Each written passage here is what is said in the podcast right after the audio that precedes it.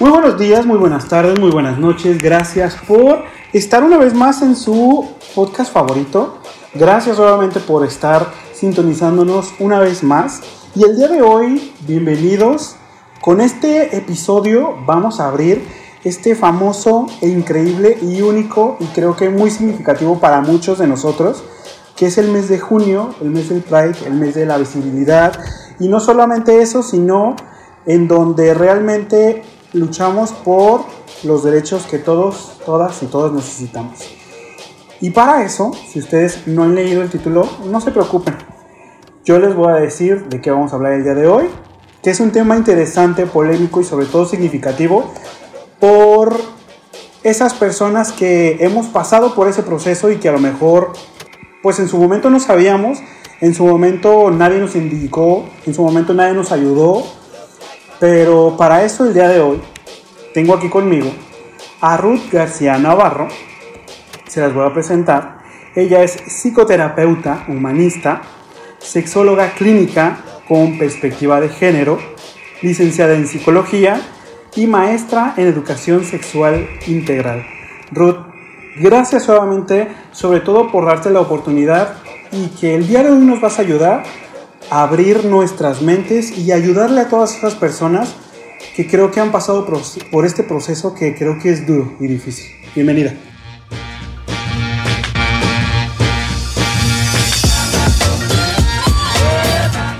yo te agradezco mucho por haberme invitado a, pues, a este espacio con el que te manejas y pues espero poder ayudarles a todas las personas que lo necesiten. No, pues al contrario, gracias eh, a ti nuevamente. ¿Y qué te parece, Ruth, si empezamos con algo básico que creo que hay mucha gente que todavía se pregunta, pues, qué es, este, cómo se desmenuza, eh, cuál es el significado y sobre todo de esas palabras o de esa frase de salir del closet. ¿Qué nos puedes decir tú como especialista qué es salir del closet?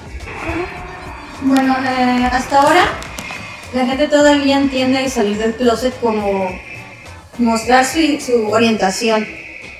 Si ya, sea, si ya sea lesbiana, si es gay o si tiene otra orientación sexual o incluso si es persona trans, porque pues es algo que aunque ya está más visto en, pues, en este 2023, por desgracia, todavía eso es un término salir del closet. No debería ser necesario decir esa frase porque el closet pues es para la ropa, no para las personas.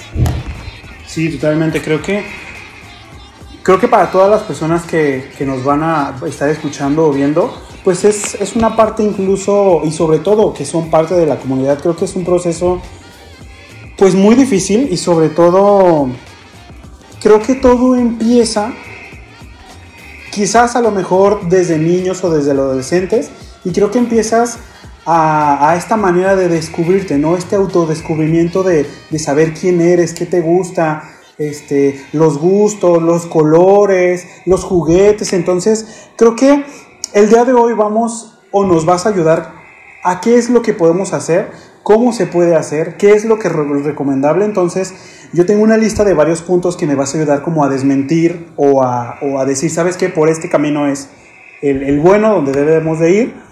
Pero la primera parte, desde mi punto de vista, que debería de hacer alguien para salir del closet, quizás esto ya viene pensándose pues desde niños, ¿no? Incluso a lo mejor si ustedes me vienen escuchando y siguiendo desde hace mucho, pues a manera de ponerte un poco en contexto, Ruth, pues a lo mejor yo era un niño que lo sabía, imagínate, desde los 8 años de edad. Entonces, pero sé que hay mucha gente que le pasa eh, en la adolescencia, que le pasa a lo mejor incluso este, entre esa transición, a lo mejor de primaria, secundaria, o a lo mejor ya en la prepa, entonces, o a veces incluso estamos tan abrumados por esta sociedad en donde es como tú por acá y tú por allá, y entonces hay a veces que ni siquiera sabemos por dónde ir, entonces creo que empezamos por ese descubrimiento en donde incluso empezamos a delimitar qué es lo que nos gusta. Entonces, ¿tú en qué momento crees que empieza ese autodescubrimiento, sobre todo de, de la orientación sexual, que es lo, lo, lo, principal que quizás vamos a tocar, ¿no? Pues no hay como que una edad específica para todo el mundo, así como que dices, hay unos que lo descubren desde temprana edad y otros, pues a una edad más tardía, ya cuando son adultos, pero Sí, así como muchos niños dicen, a mí me gustaba fulanita desde tal edad, desde que podía ser las de kinder o desde la prepa, pueden, puede ser, puede ser me gustaba la maestra o me gustaba fulanito, pero empieza como que una amistad muy fuerte, pero realmente no es tanto una amistad. No que se vaya la amistad con, pues, con una atracción, pero se empiezan a tener esta parte de que, ¿por qué me gusta estar tanto con él, con ella o con él? Exacto. Creo que sobre todo ya llega un momento en el que creo que incluso te das cuenta, ¿no? Porque o al final del día, pues nada más eh, ya eres más consciente, lo podría decir así, ¿no?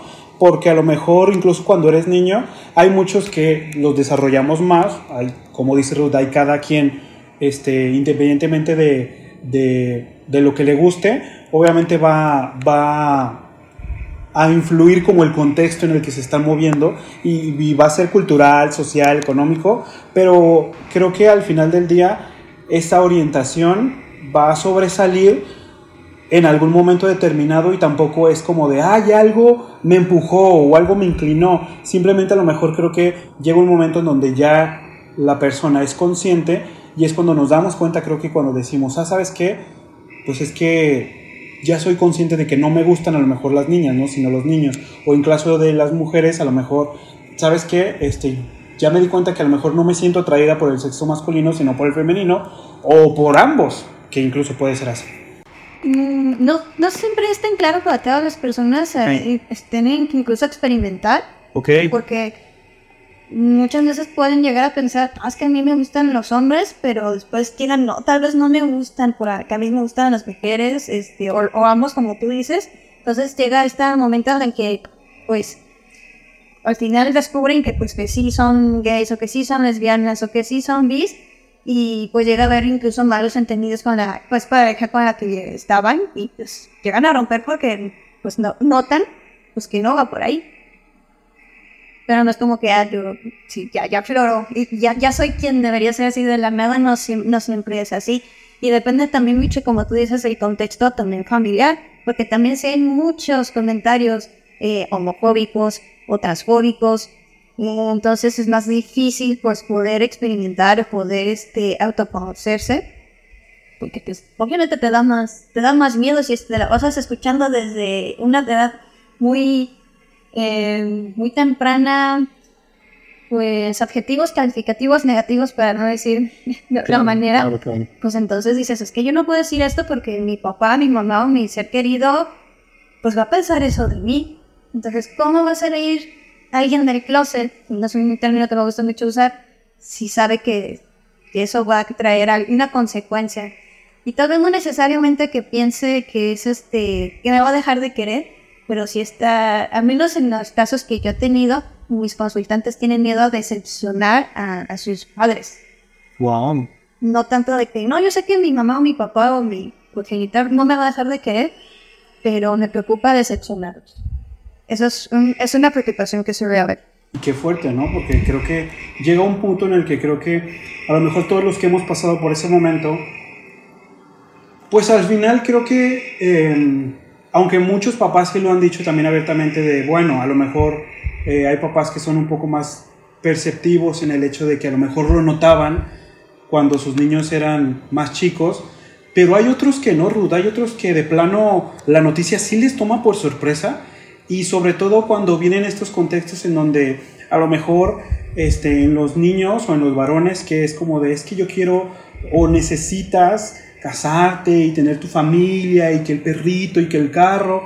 Y a lo mejor en las mujeres todavía es igual o peor en donde tienes que salir de blanco de la casa y este eh, de estar en tu casa a cierta hora. Eh, entonces cuando todo eso se rompe que al final son em, eh, estigmas o al final son ideales de los papás porque no son propios. Entonces creo que romper con eso multiplica creo que la dificultad.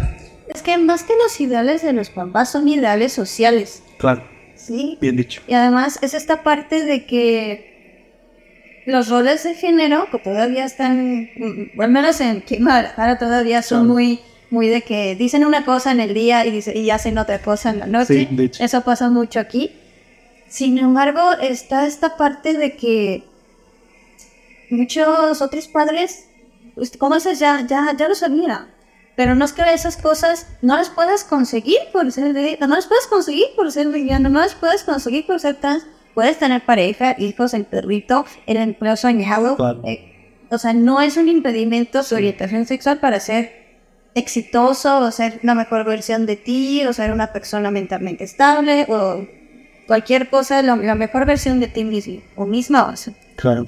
Creo que ahorita que me que acabas de decir esa frase de que independientemente de tu orientación no vas a no significa que consigas o algo más.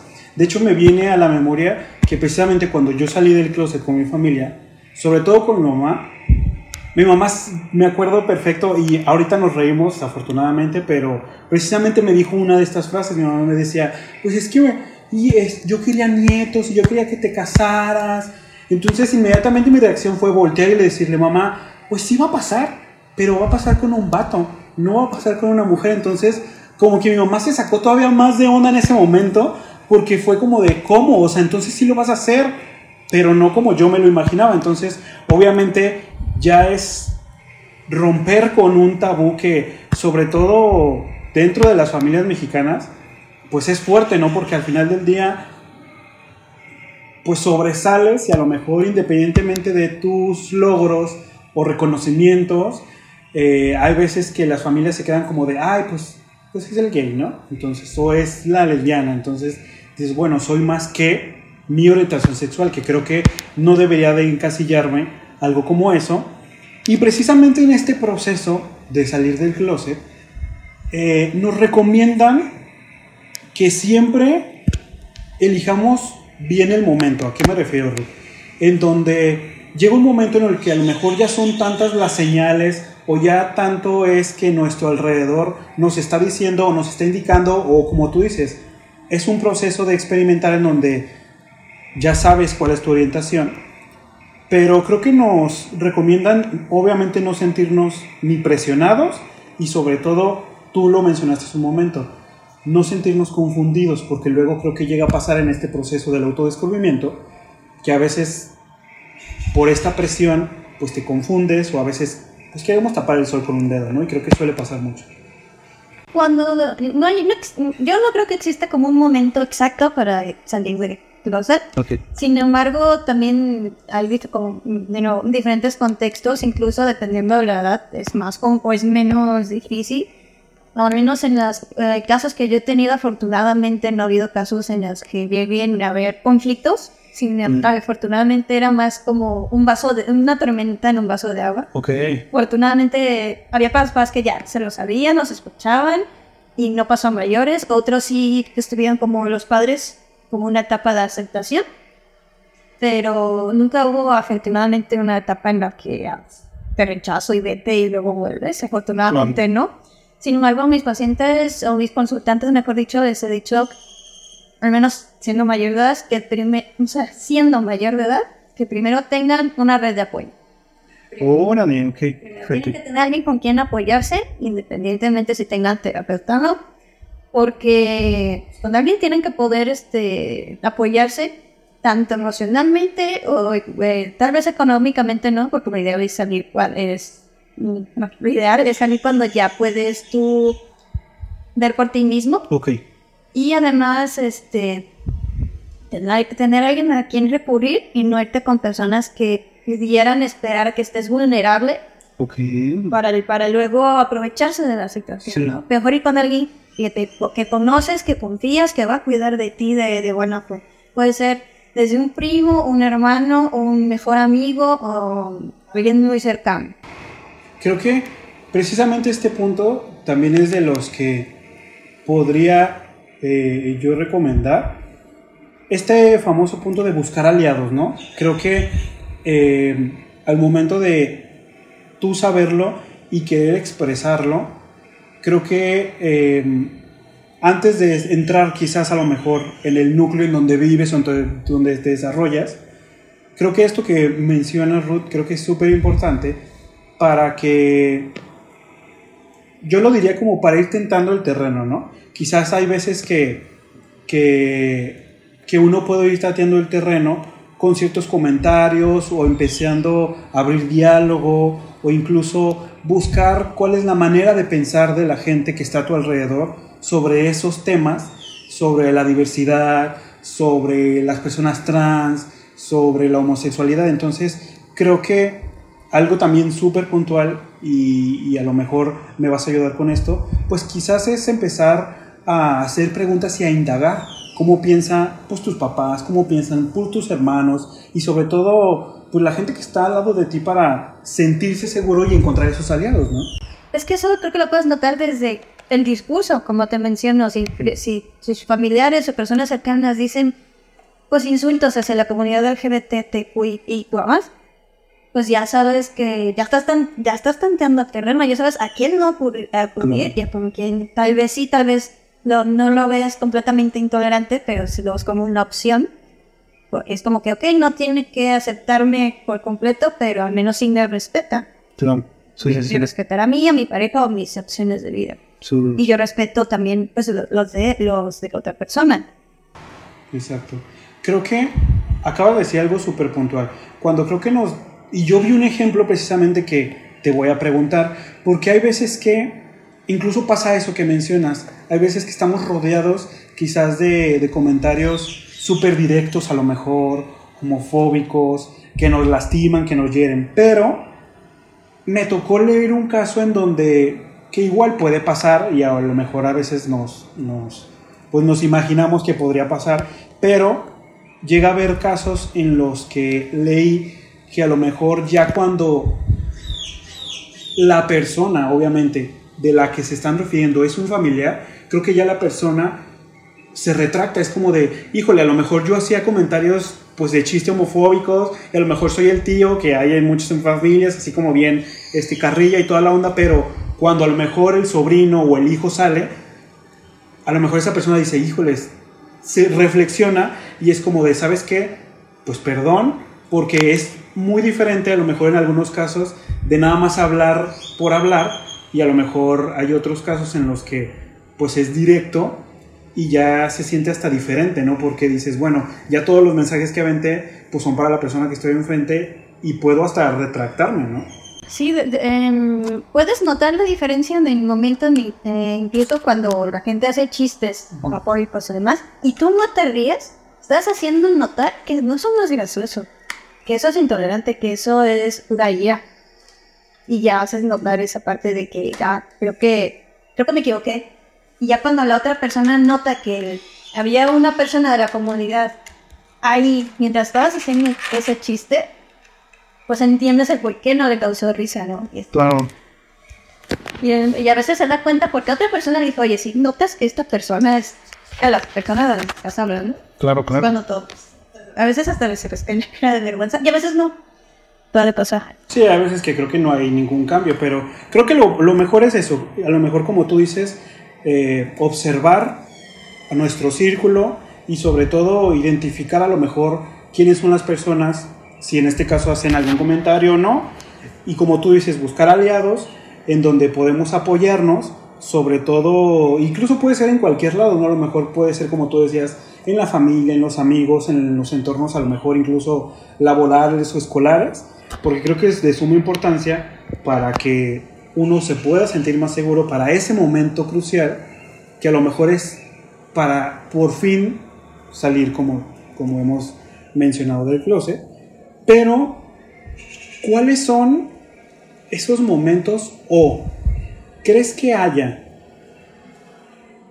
algunos momentos o situaciones, porque yo leí que podría haber algunos casos en los que no se recomienda a lo mejor salir, por así decirlo, ¿no? O a lo mejor juntar a la familia, que es a lo mejor eh, en alguna discusión, o a lo mejor en un arrebato, en un enojo, a lo mejor incluso ha pasado veces que, que a lo mejor el papá y el hijo están discutiendo por algo, y ahí pues la sangre caliente y el borlote y todo, decido sacarlo y pues todavía se complica más la cosa, entonces no sé si sientas que hay puntos en los que de plano tú digas, yo como terapeuta no lo recomiendo que lo digas, porque quizás puede ser algo contraproducente, que al final del día no debería ser eh, motivo de pelea o, discusión, pero en tu experiencia no sé si hay algunos eh, momentos en los que dices, mejor espérate a que se calme todo para poder hablar. Aquí yo, yo aplicaría mucho lo que es la responsabilidad afectiva por ambas partes. ¿verdad? ¿Cómo, ¿Cómo le vas a decir tú a las otras personas que no tienen ni idea, o sea, ni una idea, ni Sí. ¿Cómo crees que lo vaya a tomar otra persona? Depende de cómo se lo digas. Es muy importante. Porque si se los avientas así de, de, de- como se dice, de sopetón, o por ira, o por, o, o- o como de que, ah, y quieres que lo acepten así, pues no, no va a pasar. Así como no- esperas que ellos te quieran de la nada, tú quieres que este, y ellos quieren que seas hetero, o, o siempre pensaban que ibas a ser así, pues están chocando dos ideas. Entonces lo mejor es aplicar la responsabilidad afectiva, eh, no hacer las cosas con ira, o sea, hacer las cosas con la cabeza fría. Y dependiendo del contexto, pues si, si, la- si el momento lo amerita, llevar o no a la pareja. Pero si no tienen idea y llevas a la pareja, pues tal vez no sea lo ideal, Claro. porque entonces la pareja va a estar... eh, En medio de todo. aquí, no sab- ni siquiera sabían, pues, Claro. no estás aplicando la responsabilidad afectiva ni con tu misma pareja. A menos que ya le hubieras dicho algo así como que, oye, les voy a saltar de sopetón ahí Claro. para que te vayas preparado. Ya uno va, como dices, preparado. ¿no? preparado, es pero siempre con responsabilidad afectiva tanto para tu pareja, para la familia, para ti. Porque lo, ideal sería es que todos pues lo tomen de la mejor manera posible. Van a tener un proceso de adaptación. Claro. Porque si tú tardaste, no sé, 10 años en darte cuenta, pues ellos tal vez se tarden 5 o tal, tal vez 10. Claro. O sea, no se van a tardar un año, 5 meses o 3, o dependiendo de la resiliencia que tenga la familia. Y están en su derecho de tener su periodo de aceptación. Entonces, es esta parte de aceptaré su proceso, y así como yo quiero que acepten mi proceso. Exacto.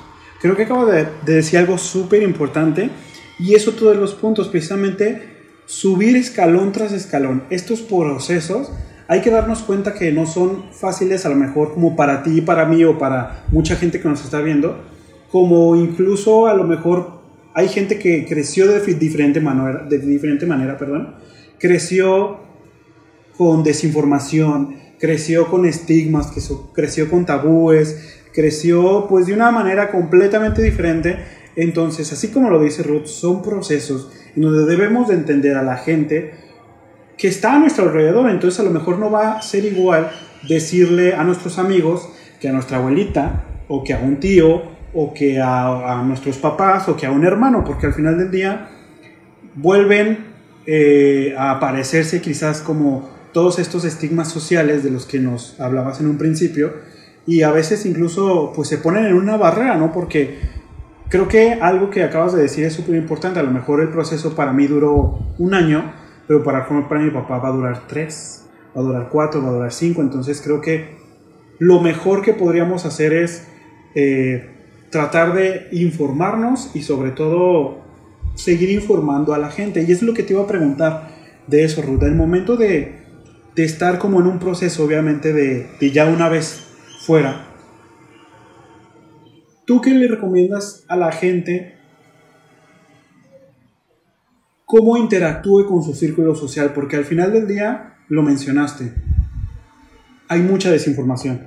Y hay cosas como tan básicas que a lo mejor uno ya sabe que la persona de un lado no. Entonces, ¿crees que sería recomendable a lo mejor una vez que esté todo tranquilo y en calma, pues incluso sentarnos a hablar con la persona de un lado y decirle, oye, esto está así, esto está así, eh, yo tengo esta preferencia para que la entiendas mejor, estos son mis gustos para que los entiendas mejor y quizás para evitar en un futuro a lo mejor esos comentarios desafortunados que a lo mejor pasa pues muchas veces dentro de las familias, ¿no? Sí, suponiendo que todavía no le puede decir, oye, pues te recomiendo que cuides tu discurso porque no sabes si alguien de tu, de tu misma familia este, sea parte de la comunidad y, y la puedes estar hiriendo. Claro. Porque salir del closet es, no es fácil. tampoco. Sí. No, O sea, no es como que ya salí. Sí, sí, sí. Ah, Afortunadamente habrá familias en las que sí, ya, pero hay otras pues en las que no. Y es este miedo constante de me, me van a sacar de cosa, me dejarán de pagar la escuela, me ¿qué, voy a hacer, no? Y más cuando eres más joven. Sí. O así como que apenas estás terminando la universidad y te lo están pagando ellos, pero Sí, este tengo un trabajo en medio tiempo, pero todavía tengo esto, o sea, todavía no tienes una base sólida, entonces estás en esta parte que hago. Entonces, pues es, tengo que esperarme hasta que termine la universidad, tenga un trabajo fijo y todavía tengo que ahorrar para poder salir del closet. Pues son muchos años. O sea, hay adultos que todavía ni se puede, que tengan, tienen esa base de un- una plaza, Claro. un empleo estable. No se atreven, exacto. Es mucho, es mucho más difícil, muchísimo más difícil. Oye, acabas de decir algo súper puntual. Que esto no tiene nada que ver con la edad, ni con a lo mejor el contexto en el que nos estamos moviendo. Pero yo leí que obviamente es una decisión personal, pero recomendaban que en cuanto antes mejor para evitar miedos, angustias y conflictos. Entonces, obviamente este proceso para unos puede durar menos o unos puede durar más, pero ¿crees que alguien, si nos está viendo o escuchando, en una que es adolescente, quizás a lo mejor entre los 13 y 15 años, sea mejor entre más joven salir que esperarte más tiempo? Yo sigo aquí diciendo, como todo psicólogo decimos, depende. Depende de pues, la convivencia familiar, si hay o no violencia familiar, Claro. este, todo, todo depende mucho de la confianza, la economía, este, incluso la religión, sí, porque Claro. también puede influir mucho. Entonces, ahí, sí, mm, inclu- pues digo, depende, ¿no? En teoría sí, entre, ah, entre pronto mejor porque es menos tiempo de adaptación. Claro. Porque no es lo mismo decirle a alguien eh, un año después de que te enteras de algo que es que 10 o 20. Oye, toda la vida pensé que... so- Claro. tienen- tienes 40 años, yo pensé que toda la vida eras hetero y No, y estar aparentando, ¿estás de acuerdo? Pues es muy difícil y pesado. Y la persona pues, de la comunidad no puede disfrutar su relación de pareja, tiene que fingir, entonces, Esconderse. esconderse. y no, eh, si tiene planes de tener una vida familiar, pues, no, pues es más difícil presentarlo como su pareja y a sus tal vez sobrinos o primitos, ya eres mi pareja y vamos a adoptar y o no adoptar, pero bueno, nos vamos a casar, etcétera. Si no, si no lo menciona antes, va a tener va a ser un proceso más largo y más tedioso y, y- más sacado de onda, podríamos decir, porque pues, o sea, era algo que no sabía. O que y tal vez no le sorprendía, pero tal vez sí sorprenden que lo dijo tan, tan tarde. Pero si es por la, el contexto familiar, pues no, también se entiende.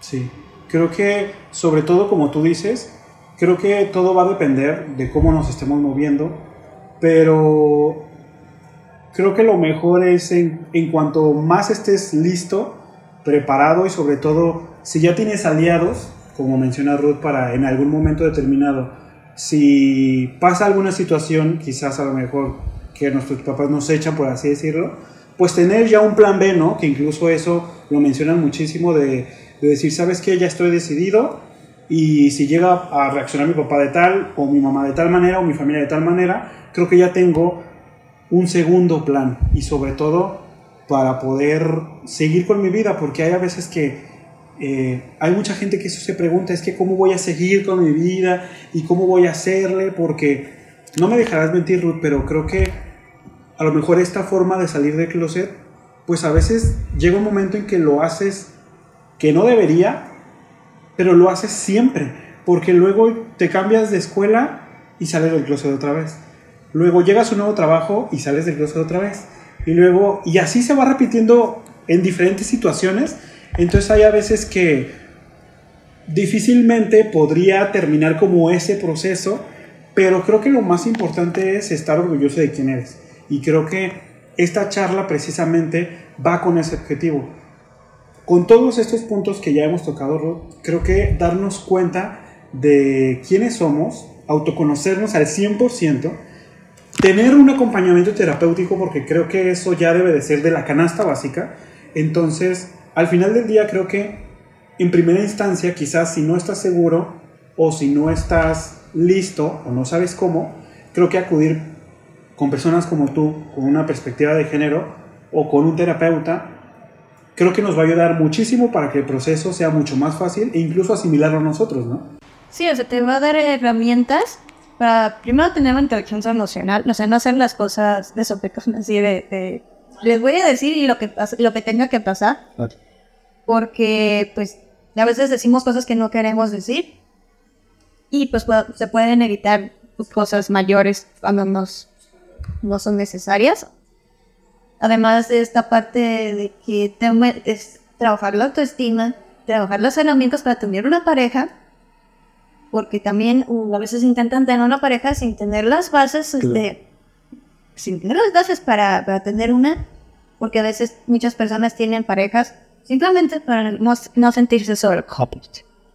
O sea, las personas no son, no son experimentos, ni este, luego hacen trabajadores emocionales, y pues, ¿qué pasa lo que tenga que pasar? Y que la otra persona tiene que pasar por este duelo, porque solo la usaste, por así decirlo.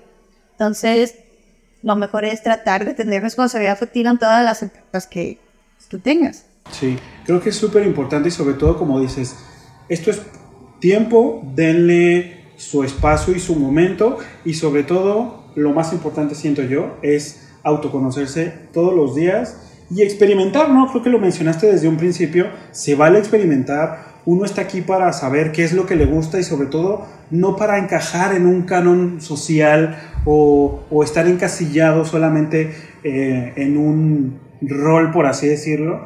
Entonces creo que si en algún momento ustedes llegan a sentir eso de incomodidad, de ya se despertó algo diferente, pues acudir incluso con un terapeuta. Porque creo que lo mejor es empezar por uno mismo y por la salud mental, que creo que ya es necesario para todos y sobre todo creo que para la comunidad Ruth creo que es todavía un poco más necesario porque al final no solamente estás rompiendo con un eh, estigma social, sino al final del día pues te enfrentas todos los días al ojo público y, en tu casa y en el trabajo y en la escuela. Entonces creo que acudir con profesionales como tú nos va a ayudar sobre todo a trabajar eso que es muy importante, que es la autoestima. La estabilidad emocional. Hay que hacer las cosas que nos den paz y también que no le quite la, esa misma paz a otras personas. Sí, creo que es lo más importante. Creo que si ya llegaron hasta este punto, de verdad, se van a aliviar de todo lo que han escuchado el día de hoy. Y Ruth, ayúdanos. Si alguien ya que nos está viendo o escuchando hizo ese clic que creo que se debe de hacer con cualquier terapeuta y dicen, ¿sabes que ya me brincó? Creo que ella me puede ayudar con este proceso de, de, de, autodescubrimiento y sobre todo de salir del closet. ¿Dónde te podemos encontrar en este mundo maravilloso de las redes sociales? Bueno, me pueden encontrar en mi página web, que es clasochi.com.mx, o en mi Instagram, que también es clasochi, o en mi TikTok, clasochi también. Perfecto. Eh, con mi número telefónico me pueden mandar un WhatsApp, 333 eh, 808-6678 y ahí podemos pues este, tener eh, una conversación para saber si quieren una eh, atención en línea o presencial. Perfecto. Y por último, Ruth, antes de despedirnos, ¿qué le podrías decir a todas esas personas, tú como terapeuta, que aún dudan quizás de un estigma o que tienen miedo de salir o que se sienten incluso en este túnel que quizás por muchos pasamos en donde te sientes solo, abandonado, eh, te sientes como la oveja negra de la familia? ¿Qué podrías decirles para que se animen a ser ellos y sobre todo para que puedan enfrentar, incluso hacerles ver a toda la gente que los quiere a su alrededor, que esto es completamente normal y que no tendría que haber ningún tabú o estigma sobre salir del closet y ser quienes somos? Bueno, pues para decirles primero que no son una oveja negra, son un arco iris, son luz y todos ustedes son muy valiosos. Además, recordando que en este concepto de la normalidad, pues realmente la homosexualidad, pues, o está, ya se salió hace mucho del, del DSM, ya no está como una patología. Entonces tengan también mucho cuidado con los psicoterapeutas que escojan, porque si alguien les recomienda te- este, terapia de conversión, ahí no es. Más, eso es, eso está penado en muchas partes, eh, tanto por la, por la OMS y pues en México también. Entonces tengan mucho cuidado con ese tipo de personas que lo intenten aplicar con ustedes, porque es ilegal. Se sanciona con multas. Debería sancionarse con perder la cédula, al menos. Tengo, entendido que eso todavía no se ha aplicado, aunque me parece que debería, porque básicamente es una tortura física y psicológica. Entonces, siempre pidan en la cédula a su psicoterapeuta de que sea psicólogo lo ideal. Hay muchos psicoterapeutas este, especializados que no son psicólogos, pero si le dicen terapia de conversión, ellos. Ahí está. Y si ustedes ya llegaron hasta este punto, de verdad, gracias, gracias, gracias. Ruth, mil gracias solamente por abrirnos eh, la mente y sobre todo cualquier persona que escuche o vea esto pueda llegar ese mensaje, sobre todo conocerse y descubrirse y sobre todo aceptarse y ser siempre orgulloso de quienes son. Ya saben dónde me pueden encontrar a mí en todas las redes sociales como Agustín R. Chávez. Si están viendo este en YouTube, suscríbanse, el botón está aquí abajo. Si lo están viendo en Instagram, también síganme. Si lo están viendo, si lo están escuchando en Spotify, califiquen el podcast. O si lo están viendo en incluso Facebook, también denle seguir al botón. Y ya saben dónde pueden encontrar a Ruth en todas sus redes sociales. De verdad, gracias, gracias, gracias nuevamente. Y nosotros vamos a seguir rompiendo estigmas, tabúes y mitos sobre cualquier tema. Gracias y nos escuchamos y vemos en la próxima. Bye.